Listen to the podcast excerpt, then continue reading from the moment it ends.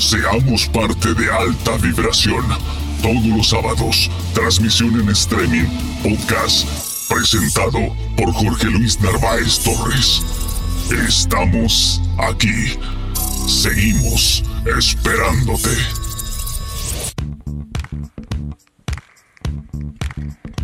En alta vibración con el auspicio de Mapa, la Casa de Carpintero e Inbauto, el norte de Chevrolet, tenemos acá la presencia de uno de los eh, más grandes autores y compositores, eh, cantante, artista, músico, Hugo Hidrobo, nacido en Guayaquil.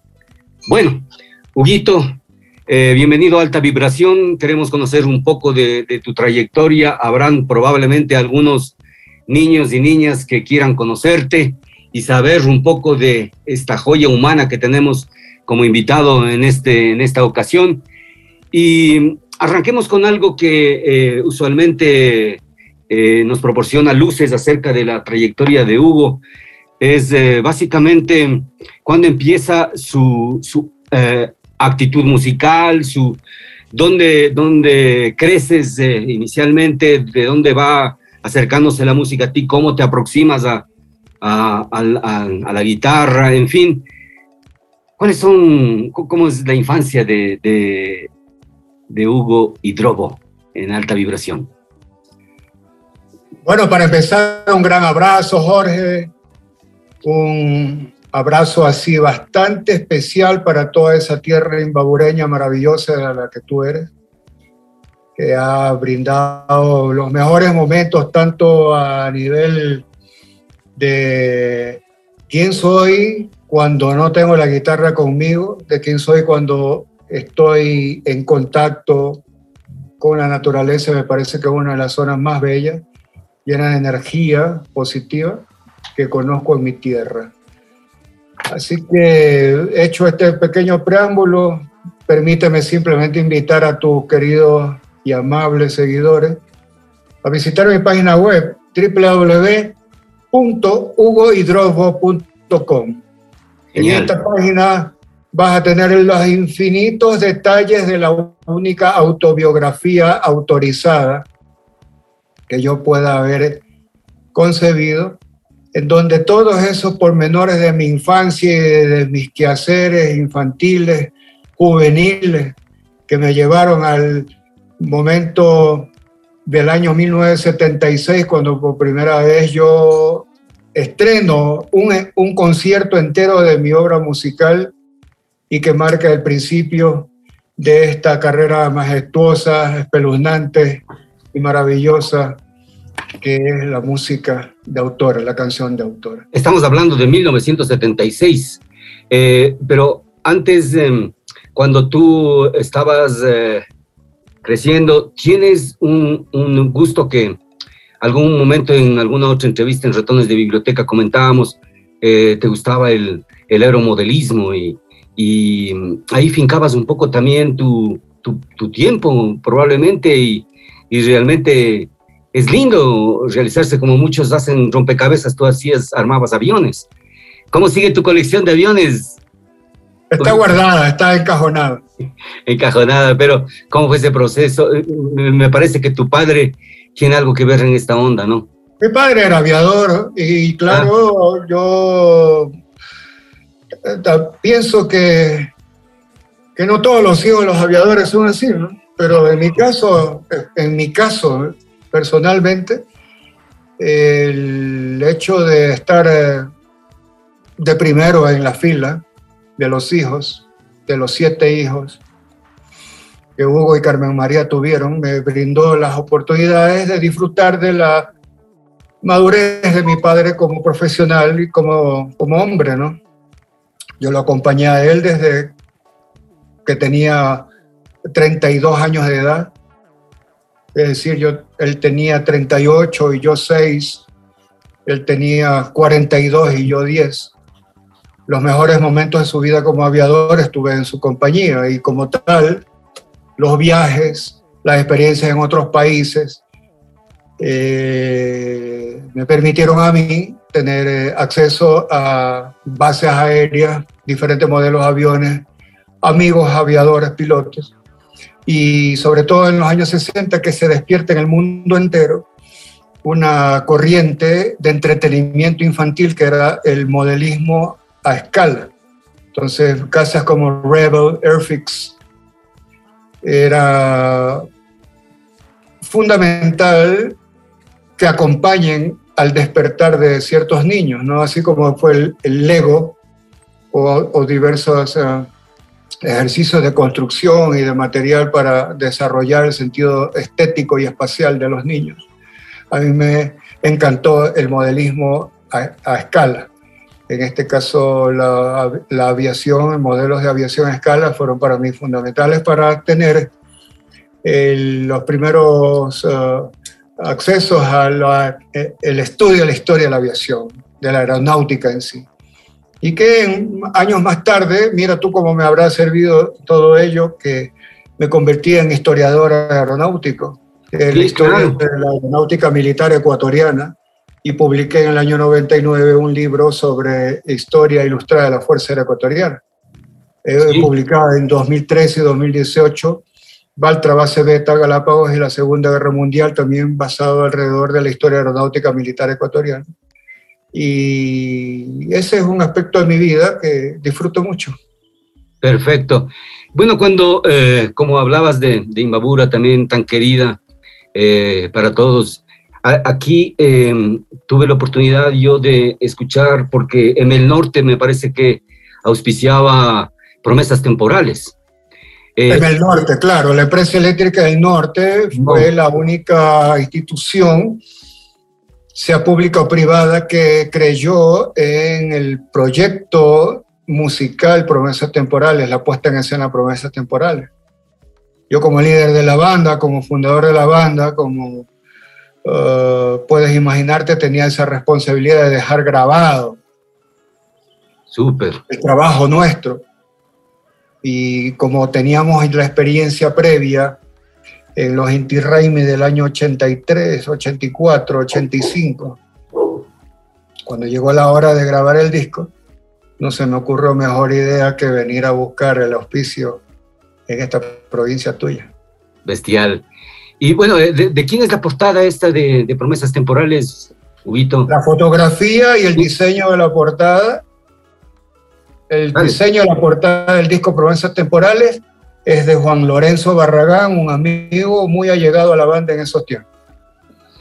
Cuando nosotros escuchamos promesas temporales, vemos que existe una temática increíble que va desde eh, eh, la, necesidad de la paz, eh, hay Chica Pachita, el amigo Tigo, que son canciones ya emblemáticas tanto en el rock como, como en, la música ecuatoriana en general.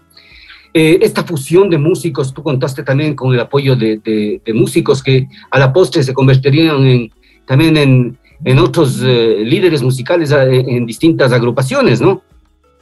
Claro, como no, ahí está brillando con luz propia, ni se diga al jefe, al capo, a Héctor Napolitano, y, y, está también Alex Alvear. Claro. Estos queridos amigos, cuando nos juntamos, eh, estuvieron siempre dispuestos a, darle un gran impulso a la banda y se volvieron compositores con la banda. En el camino ellos descubrieron sus talentos como autores y compositores. Es verdad. Y, Dani Cobo, perdóname que te interrumpa, Dani Cobo se mudó muy tempranamente a Estados Unidos y él está descollando como un gran intérprete de su violín allá si bien no como autor y compositor, como un performer, como un músico de estudio o de escenario, es uno de los artistas más cotizados en el área de California en donde reside. Danny Cobos. Vin Frischel, el flautista, también se fue a vivir a, Estados Unidos, pero no tengo mayor información sobre su trabajo y su carrera profesional.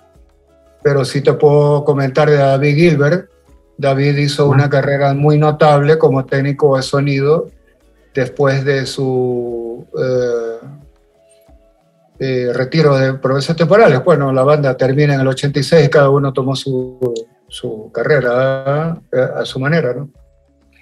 las promesas temporales devinieron, como, como habíamos dicho en, en distintas agrupaciones, pero tú asumes ya eh, tu, tu, papel de, de, compositor, me, me, explicabas que aprendieron a componer los otros y sin embargo tú ya estabas en un proceso que se reafirma con, por ejemplo, Cuentos del Río Colgado. ¿De dónde van surgiendo todas estas, eh, estos imaginarios y todas estas provocaciones que, que tu inspiración provoca? Bueno, mi carrera como compositor, como te comentaba, arranca en los años 70. Ya. Y los primeros conciertos de promesas temporales estaban sustentados en repertorio de mi autoría. En el camino se crea un colectivo de compositores y luego en el proceso quedó inconcluso con el fin de la banda por la partida de Alex Alviar a Estados Unidos a seguir eh, sus estudios musicales. Eh, en el año 86 yo hago con Héctor Napolitano la continuación de lo que se suponía iba a ser el homenaje del segundo disco de promesas temporales a los negros de afroesmeraldeños y todos los negros del mundo. Entonces editamos Arcabuz. Arcabuz, esa es. Napo. Napo y yo también inclu está Alexa, eh, perdón, está Dani Cobo y, y se grabó aquí en Quito eh, y lo hicimos en el año 1988. Esto fue un disco notable porque para entonces era un álbum conceptual en el que había un surco completo de 17 minutos 40 segundos, que era lo máximo que permitía el surco de un LP para entonces. Está dedicado a una saga en la que se narra las diversas aventuras de los afroecuatorianos en la provincia de Esmeraldas. Luego de todo, con, Napo también, con quien he, mantenido una ah, muy, muy cercana y afectuosa carrera musical y, y, de aspecto humano también. Él es mi compadre, ¿no? Claro. Eh, hicimos eh, Recuerda Lennon en el año 1990 y luego de eso yo ya hago mi aventura personal eh, en solitario en 1994 con la edición de Cuentos de Río Colgado. Genial. En, este, eh, en, Cuentos del Río Colgado, tú ya desarrollas un, eh, digamos, las letras, la lírica de, de, de Hugo Hidrobo es, es una lírica de, de, un poder singular con respecto, como cuando te hablaba yo de provocación en el sentido de que cuál venenoso batracio, canciones, también creo que, que, tuviste parte también en La Gringa Loca y toda esa onda.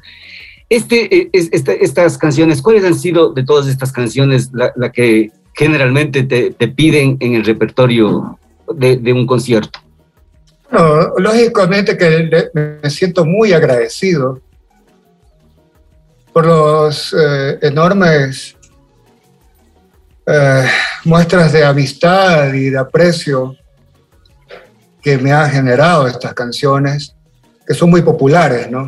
pero no quisiera ser recordado por Venenoso Batracio ni por Gringa Loca. Claro, claro. Eh, mi obra poética, lírica y musical es muy versátil, muy variada. ¿Cómo no? Entonces, claro, figúrate tú hasta qué punto, ¿no? Venenoso Batracio no iba a estar incluida en, en Cuentos de Recolgado. Fue a instancias de un muy apreciado amigo, a quien considero mucho y admiro, por sus talentos como diseñador gráfico y por su notable eh, carrera profesional que insistió y me, me, convenció de que ponga Venenoso Batracio en este álbum que salió en CD. ¿Y podemos conocer el nombre de él? Claro, Pablo Iturralde, Pablo Iturralde Moncayo. Ah, él, él, él, hizo la portada de Arcabuz. No, eh, la portada de Arcabuz es eh, ilustración de Paula Barragán y diseño de, también Juan Lorenzo Barragán. Ya. Eh, la portada de Cuentos de Río Colgado también es hecha con Juan Lorenzo Barragán. Los conceptos han sido míos, ¿no? Claro. El concepto, la fotografía de Bolo Franco y el diseño de Juan Lorenzo. Pero el disco, Pablo Iturralde viene años años más tarde. bestial. Eh, hay canciones, por ejemplo, que, que dentro de, de, de, la banda sonora, de las existencias y los destinos de muchísimos ecuatorianos, se quedan, como tú dices, tu carrera es muy versátil, entonces, canciones como Claudia, ¿de dónde surgen, por ejemplo? ¿Experiencias o solamente inspiración? Es una experiencia personal, claro, una Claudia que existe, pero que no tiene nada que ver con, con la historia de Claudia. Y el proceso creativo vino del descubrimiento de la afinación de la guitarra, que está en, en afinación mayor en sol. eh, había trabajado en esa afinación muy poco, pero estaba precisamente con mi guitarra afinándola en esa... Eh, eh, eh sol mayor y hubo un apagón ya. Hubo un apagón en la ciudad y me quedé a oscuras, con mi guitarra en las piernas, en mi estudio, como este, donde estaba con mis, mis, mis objetos personales, mi micrófono, mis audífonos, tenía una grabadora entonces multitrack Tascam 424, me acuerdo de, esta, esas joyitas que habían salido, eh, Porta Studio se llamaba entonces, y estaba conectado entonces se me fue la luz, me saqué los audífonos y empecé a trabajar acústicamente en esa delicia que se vuelve en las ciudades cuando hay algunos apagones. No, tuve necesidad de buscar una vela, pero la canción vino solita. Linda, linda canción. Una parte de la oscuridad me llegó. o sea, una inspiración a la inversa, ¿no? Genial. la oscuridad de mi alma que perturba mi razón. Súper. Entonces vamos a mirar un ratito y volvemos enseguida con eh, Hugo Droga en generación. Me encanta, Claudia, en eh, este programa.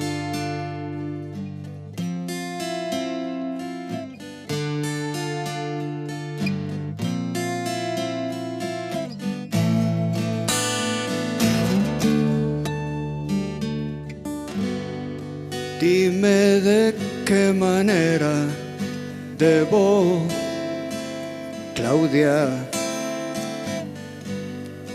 aprender a no interrumpirte, Claudia, para entenderte y cavilar y no confundirme al disfrutar.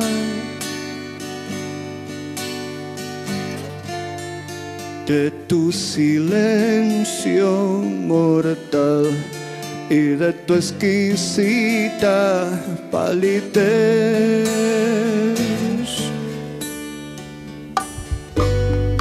Cuando dejas que esté contigo,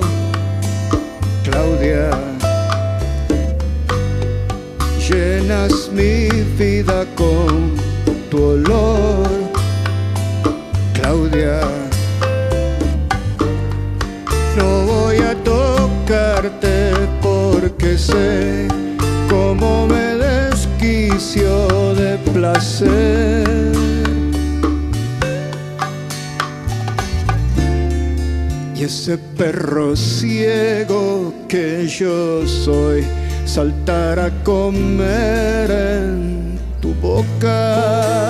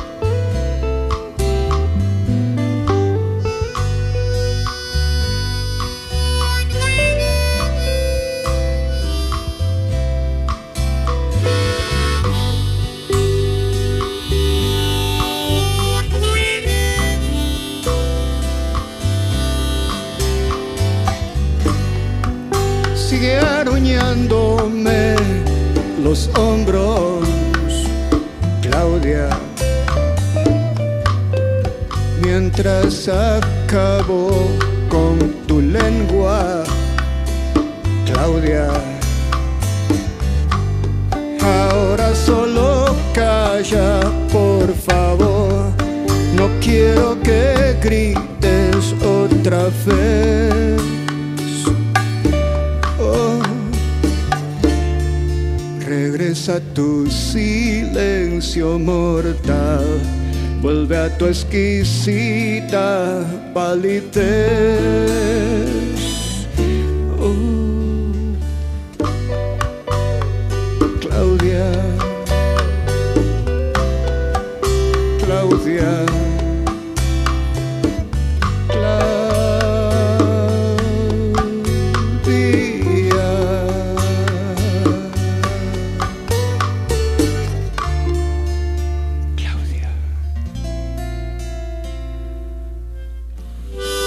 Es, eh, Claudia, una de las canciones más bellas eh, que el amplio repertorio versátil de Hugo Hidrobo en em, alta vibración. Huguito, una cuestión sumamente importante eh, porque ahí es donde se nota también una afiliación hacia cierto tipo de, de, música que, que, proporciona esa mezcla de blues y, de, y de, del rock y, y del, del, calor eh, guayaquileño. ¿Cuándo empieza Roscoe Boulevard a hacer presencia en, en tu existencia? Ah, el disco, el concepto del disco también eh, ah. vino a partir de mi viaje a Galápagos, mi mudanza a Galápagos, porque un par de años después de haber estrenado a Contes de Río Colgado, vino la mudanza a Galápagos. Entonces estaba trabajando a distancia y claro, me llevé todo mi, mi, stock de guitarras y de equipo para continuar allá la labor ¿no? creativa.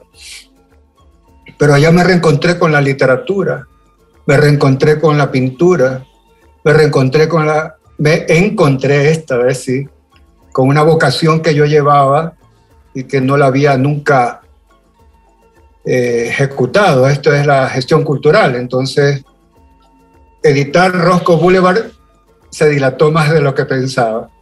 Pero, pero pude en el, en el proceso de tiempo que me dediqué a otras actividades, sacar canciones una tras otra.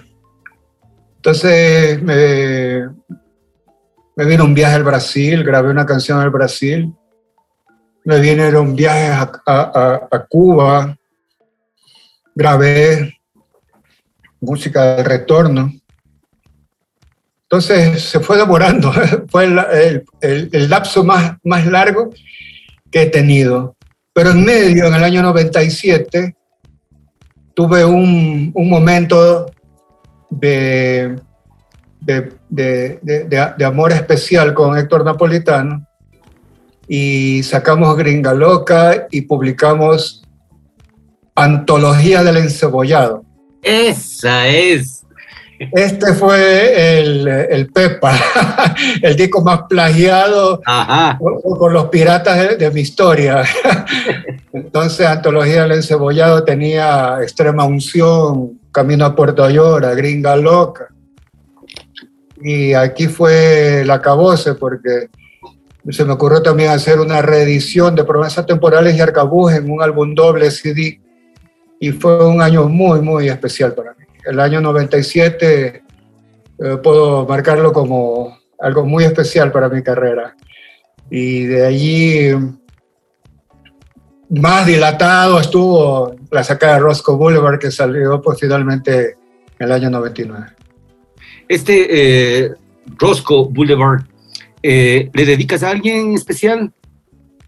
Bueno, eh, es una alegoría para una esquina en una ciudad estadounidense en la que por casualidad me encontré una vez. Y, se llamaba de esa manera y por las circunstancias que, que hubieron alrededor del momento de ese encuentro en esa ciudad, entonces, eh, y lo que venía, la fotografía, por ejemplo, de Ricardo Borges, gran fotógrafo guayaquileño, en las calles uh, Padre Aguirre y Panamá, si no me equivoco, había una, una casona muy tradicional en una calle que ahorita es, parte del entorno histórico más recordado por la época del gran cacao en Guayaquil. Entonces me hice ahí una fotografía en, esa esquina que resultó preciosa, ¿no?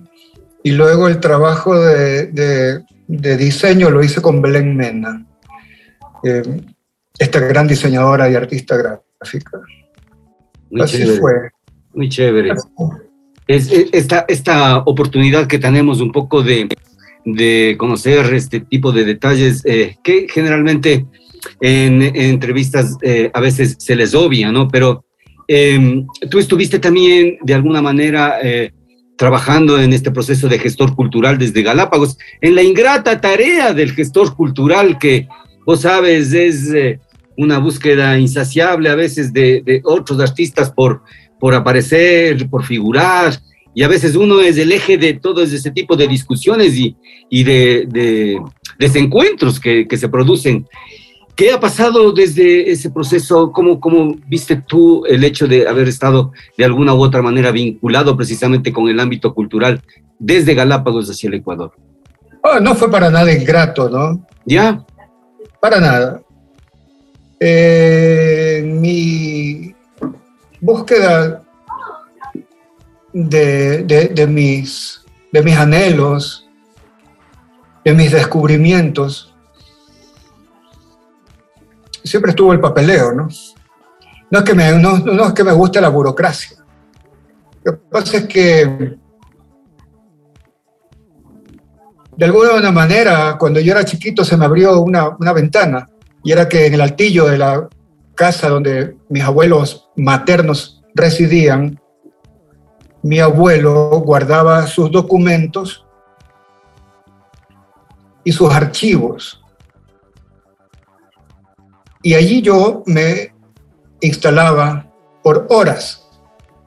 Desde este altillo se veía un paisaje majestuoso de la ría guayaquileña, de los techos de zinc, que ahora ya han desaparecido por los grandes edificios que ahora circundan esa área de la calle Vélez y Boyacá, donde estaba la casa de mi abuelo, Vélez 517 y Boyacá. Y en ese altillo yo cogía y, tomaba todos los papeles y me ponía a dibujar y le daba vuelta a los cartones donde estaban los papeles.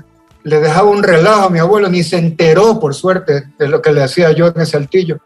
Y le daba la vuelta a los cartones les ponía papeles en, el, en, el, en, su base, ponía unas almohadas y eran mis empleados. Entonces yo era el jefe. Y eran mis secretarias y mis empleados y yo les ordenaba qué hacer en mi, en mi soledad, en mi imaginación en la vista. Sí que ya tenía vocación de, jefe. Entonces, cuando llegué a, a, a, Galápagos no existía mayores criterios de, la, de identidad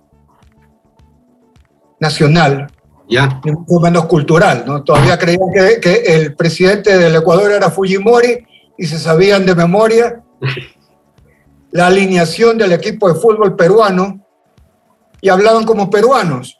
Sí.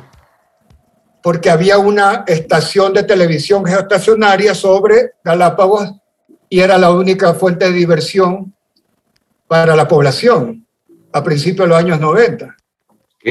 Así de tarde.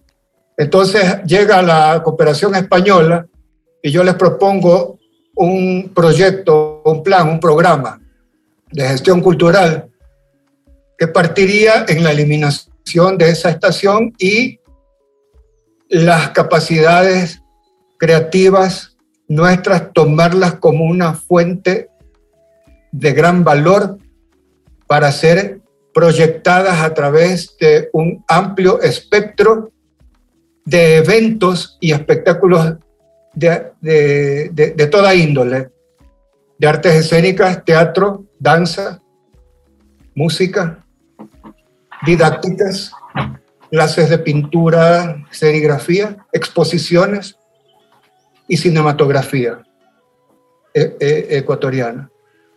Entonces la cooperación española me dio su apoyo, me dio una oficina. Esto fue en el año 1998.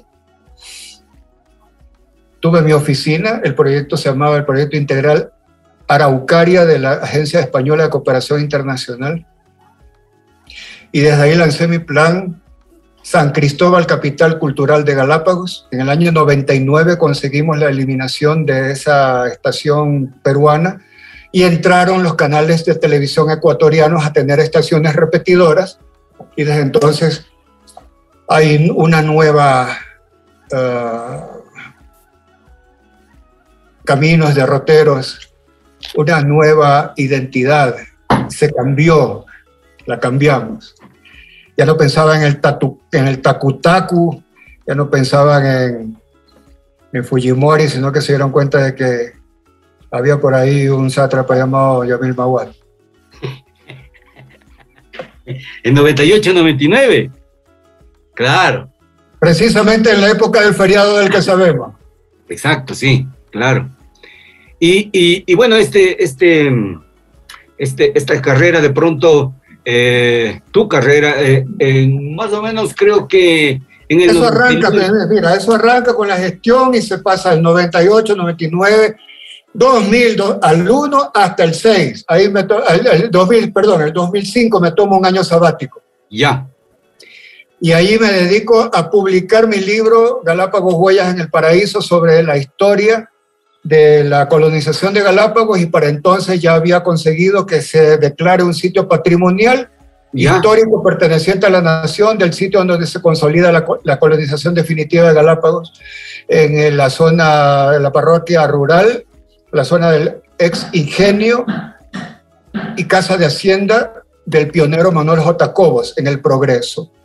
Entonces mi labor estuvo dedicada tanto a, potenciar los valores eh, culturales ecuatorianos, contextualizarlos con la historia de Galápagos, eh, potenciar la, la, creatividad de los chicos, jóvenes y niños galapagueños a través del ejercicio de las artes, crear sitios patrimoniales y escribir historia. A partir de allí publiqué dos libros, Valtra Beta, Galápagos en la Segunda Guerra Mundial y Galápagos Huellas en el Paraíso. Y no descuidé mi carrera musical, aunque estaba siendo detenida, y ahí fue que sacó esto de Roscoe Boulevard. Intenso. Este, este, es en el este, es en el 2011, ¿no es cierto? Eh, pero, pero eh, el, libro sale en 2005. Ya, ya, claro, el libro.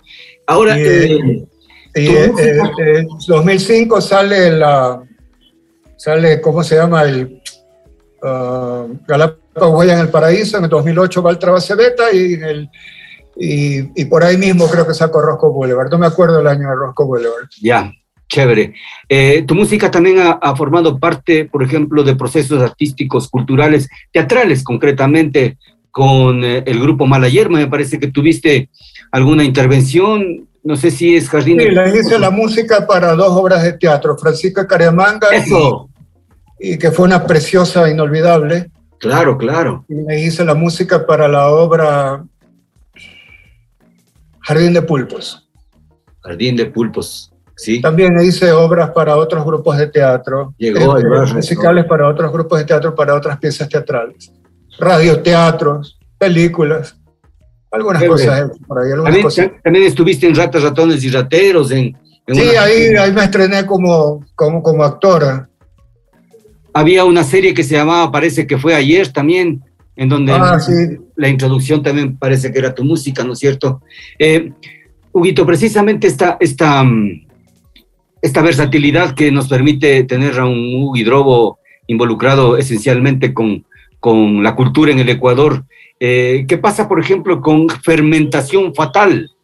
¿De dónde surge? Esa fue una aventura de canciones hechas en un estudio a guitarra y voz pelada. Lo hice con mi entrañable, inolvidable, difunto Claudio Durán. Ya. Nos metimos los dos al estudio y sacamos siempre, el deseo fue la primera toma. A primera toma, como si estuviéramos en un concierto. Así que de ahí sale fermentación fatal y siempre lo tengo en el recuerdo esas inolvidables horas de incienso, de buen mate, buena hierba y, entrañable amistad con Claudio. A propósito de hierba, eh, tú tienes una canción que se llama Marihuana también. Ahí hablaba de la hierba mate, ¿eh? Santa marihuana, creo que es. Yo te hablaba de la hierba mate. Sí, yo sé que era la hierba mate, pero, Pero de claro, pronto la- el mate, pues. No, no, no, no, la otra le hace mejor al mate que la hierba. Sí. Bacano. Eh, Santa marihuana, es la contestación al licor bendito de Olimpo Cárdenas y Julio Jaramillo. Claro, pues, o sea, se supone que existe una anécdota, o, o debe ser verdad, donde eh, Santos y, y- y Julio Jaramillo le hacían, pues, al bate, a los baretos. Esa es la gente brillante, inteligente y creativa. Por supuesto. ¿Qué significa Juan Basil o Juan Basil? Wambasi, Wambasi era el nombre que le daban al, al, al joint de marihuana, el más grande de todos, un amigo africano, afro, afroestadounidense que conocí. Qué bestia, o sea, Acá Es- le decimos tu cuechancho patemesa y ellos le decían Wambasi, ya, de- de- desde que mató a King Kong. de la que fumaba Marco Leder. Qué bacano. Eh, Hugo, esta oportunidad que tenemos también, porque, por ejemplo, en la literatura, eh, este, tú también tienes una, un, eh, una, un- que yo no, no estoy tan seguro porque nunca lo leí, pero eh, me parece súper interesante este Sirenita Loli- Lollipop, creo que era, o Lolitop. Ya, pues chévere, esa ahí, dile a tu pana, el de Ibarra, de, de Yaguarcocha, que, Eh, que encantado le hago el espectáculo que se llama Sirenita Lollipop. Lectura poética y rock and roll. Genial, bestial. Pero, pero, pero. No una dramatización completa de, de todo, de toda la historia de Sirenita Lollipop. Ya los, cuader- los cuadernos de la poesía ya no, ya no hay cómo, están agotados. Pienso en hacer una reedición, pienso en hacer una, eh, una grabación del poema eh, narrado por mí mismo. Y pienso también luego colgarlo en mi página web como descarga gratuita. Tú sabes que amor con amor se paga. Bacán, bacán. ¿Has hecho reggae alguna vez, eh, Hugo? ¿De? Reggae, música reggae. No. O sea, con sonido reggae, ¿no? Hay, hay, hay gente que generalmente No. las canciones, verás que algún momento tus canciones se harán reggae, así como muchas canciones eh, eh, boleros Ojalá que hacen salsa. talentoso que anda por ahí que haga una versión en reggae o reggaetón de mi obra. Sí, Ahí la tienen. es probable, ¿no es cierto? Eh, con esta, con una de las, em, yo no sé qué significa, por ejemplo, cuando tú hablas de la saga y el gozo, ¿es un, es un libro este, la saga y el gozo?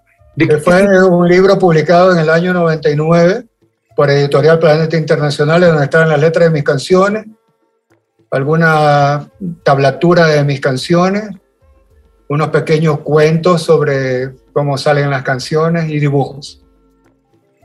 Ah, claro, porque tú eres artista plástico también. O sea, Sí, precisamente el miércoles, a ver qué estamos, a ver por ahí, el viernes, el viernes 3 de diciembre tuve una exposición acá en Quito. El ¿Qué pasado tal? viernes 3 de diciembre tuve una linda exposición acá en Quito, de tus que se cuadros. llama Oh What a Love. Piénsese, oh, what a love, como decimos en Cambridge. Ya, Es puro, Ajá. Pura pintura, acrílico sobre tela, eh, es eh, grafito, eh, tiza pastel sobre cartón y chévere, bastante excitante la exposición. qué bacán. Eh, la, la- la vida mundana y la vida espiritual en, en Hugo, ¿cómo se desarrolla? ¿Cuál, cuál es básicamente tu Ellas creencia? son fieles, ellas no son, son muy fieles entre sí, tampoco sienten celos. Ese es lo más bacán. La mundanidad y la espiritualidad van juntitas de la mano a ellas, se aman Qué conmigo. chévere. Hay, hay una canción que, que también es muy representativa en, en el panorama musical ecuatoriano, que es Esta historia no es de risa.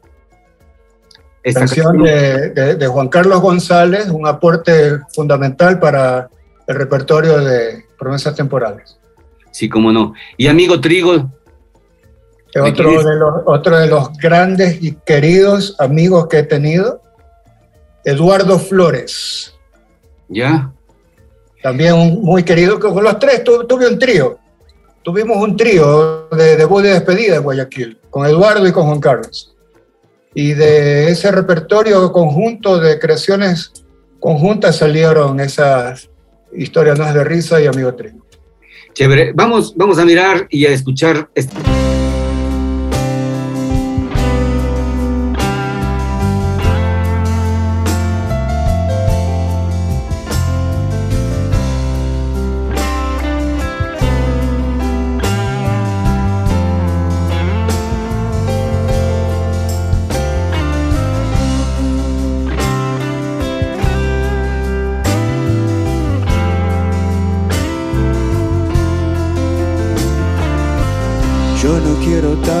Gracias a Dios, prefiero dar gracias a Bjork, la reina descalza, por estar en mí la última vez que pude ver a mis padres juntos, tomados de la mano, los más bellos aviones son vasos de mis lágrimas pero en la impaciencia del hielo me cuelgo hasta los dedos de sus pies.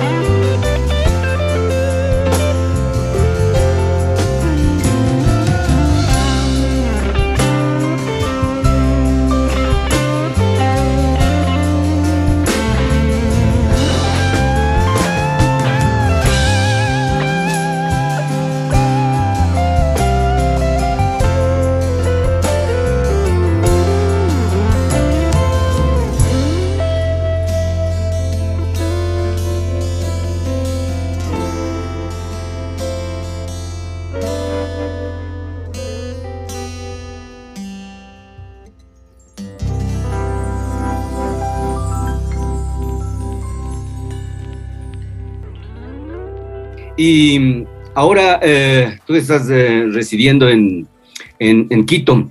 Precisamente en Quito yo tuve el placer de trabajar en una revista que se llamaba Traffic. Y en esa revista tú participaste como el Hugo. y, y, Era mi seudónimo. Sí, claro, chévere. E. Lugo. E. sí, exactamente. Eh, ¿Sigues haciendo cómics, hermano? Cómics no. Ya. Ya no hago cómics, pero hago dibujos en línea cómic. Ya. Eh, eh, ¿Hiciste alguna publicación donde exclusivamente presentabas los, los, los trabajos en cómic, de cómics en, en, algunos? Pero eso ya fue hace años, fue en el año 89 que publiqué mi revista Secreciones del Mojigato. Secreciones, que a la larga es también una de las revistas pioneras en el erotismo ecuatoriano. Secreciones del Mojigato lo fue. Sí, total. ¿Y, ¿Y, por qué secreciones? O sea, eh, al pensarla tú, al evidenciar una propuesta de pronto estética ligada al amor, al erotismo, eh, ¿qué, qué, qué, resultado tuviste ante la, la, hipocresía, sobre todo? Bueno, la cosa es siempre darle pleitesía y rendirme ante el poder del orgasmo, ¿no? Esto es para mí algo que no puedo sustraerme, ¿no? O sea, tener una vida sexual plena, hacer realidad tus fantasías sexuales, tener eh, la capacidad de hablar abiertamente de sexo y tener una relación eh, sana, disfrutable, amorosa, con una pareja que no tenga ninguna clase de temor en conversar y hacer realidad eh, sus anhelos de algo tan lleno de espiritualidad, tan pleno. que vuelve realmente unos canales vinculados a la fuente universal del amor y esto lo da el sexo. Es tan, tan, tan fundamental como la, la fuerza de la palabra, la fuerza del pensamiento. La energía sexual es un complemento a, a, a, ello y a la vez un punto de partida para otros nuevos descubrimientos. ¿Alguna vez eh, le has cantado a Quito? ¿A Quito? ¿Sí? ¿Sí? tengo una bella canción que se llama La marca de Guápulo y está en, en uno de mis discos, no me acuerdo cuál. La marca de Guápulo. La marca de Guápulo. Mm, sí, no me acuerdo en cuál está. Ya. Pero bueno, ahí está www.guidrobo.com, ahí están. Bestial. Eh, yo te quiero agradecer infinitamente el tiempo que me has brindado, eh, sobre todo permitirme haber eh, podido explorar un poco en, en, tu trayectoria tan, tan versátil como, como lo dices y tan plena de, de, de tan llena de, de, circunstancias y de cosas agradables y magníficas. solamente eso, hermano, esperarte ya en Ibarra, algún momento ya estaremos en contacto para, para que el gran público de acá pueda escuchar y disfrutar de tu música. Será un placer.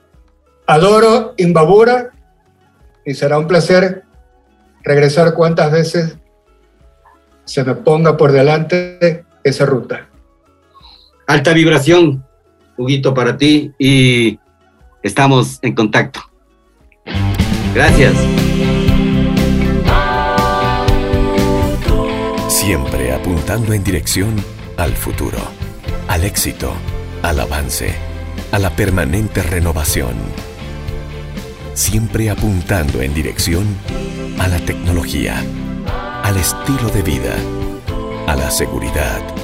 Siempre apuntando en dirección al servicio, a la responsabilidad, a la eficiencia, para ti, para tu negocio, para tu familia. Somos Inbauto, el norte de Chevrolet. El norte de Chevrolet. ¿Tienes dificultades para pagar tus planillas de consumo de agua potable? En EMAPA te ofrecemos las mejores alternativas para tu economía. Comunícate con nosotros al teléfono 062-611-578 opción 2 o acércate a nuestras oficinas en la plazoleta Francisco Calderón. Nuestro personal de atención al cliente te proporcionará toda la información y facilitará tus trámites. Trabajamos diariamente por tu bienestar. EMAPA somos todos. Asesoría contable, tributaria y financiera. Anita Solano Paredes. Nuestro compromiso es brindarle un servicio de calidad y ser un pilar de apoyo en el crecimiento de su empresa o negocio. Nuestra experiencia está enfocada en áreas de asesoría contable, tributaria, laboral y financiera, así como la asesoría en la gestión y toma de decisiones de empresas y negocios. Contáctenos 098 72 49 96 Asesoría contable, tributaria y financiera. Anita Solano Paredes. Hola, te presentamos a Art House Studio. Somos la empresa más importante en el desarrollo de ideas creativas y publicitarias. Gracias a su producción por medio de herramientas de audio, video, animación, diseño, comunicación, Nuestros recursos tecnológicos, profesionales y de infraestructura nos permiten brindar la más alta calidad en la prestación de nuestros servicios. Art House ofrece diseño gráfico, diseño web, producción audiovisual, animación 2D y 3D, marketing y publicidad, posicionamiento de marcas en redes sociales. Sea cual sea tu proyecto, queremos trabajar contigo. Art House tiene la respuesta inmediata a lo que necesites con costos competitivos en el mercado. Únete a nuestra lista lista de clientes satisfechos. En Art House Studio amamos lo que hacemos. No existen límites. Serway CAD Digital Dental Center 20 años siendo los pioneros en tratamientos odontológicos. Usamos el sistema CAD-CAM de Sirona, que contribuye a la estética, la belleza y la salud bucal. El principal servicio es el One Day Visit, concentrando en un solo día la solución a coronas in-lines, online, sin enviar a otra ciudad los trabajos en un flujo digital de alta performance. Atendemos ortodoncia, rehabilitación oral, implantología, cirugía, endodoncia, odontopediatría RX digital. Serway Clínica nos encuentra en el edificio edificio Y, Bolívar y Oviedo Esquina, segundo piso, Ibarra. Serway CAD CAM Digital Dental Center. ¿Sabe usted cuál es la mejor óptica de Ibarra? Pues OptiClass, en la Bolívar 775 y Pedro Moncayo, frente al gobierno provincial de Imbabura. La clínica optométrica OptiClass ofrece optometría pediátrica, examen visual computarizado, lentes de contacto, servicio de oftalmología, óptica en general, armazones de marca, lentes y gafas. Horario de atención de lunes a viernes de 9 a 14 horas y de 15 a 19 horas, sábados hasta las 13 horas. OptiClass está atendida por el optometrista contactólogo Ivo Yepes Luna. Recuerde, nos encuentra en la Bolívar 775 y Pedro Moncayo, frente al gobierno de Imbabura.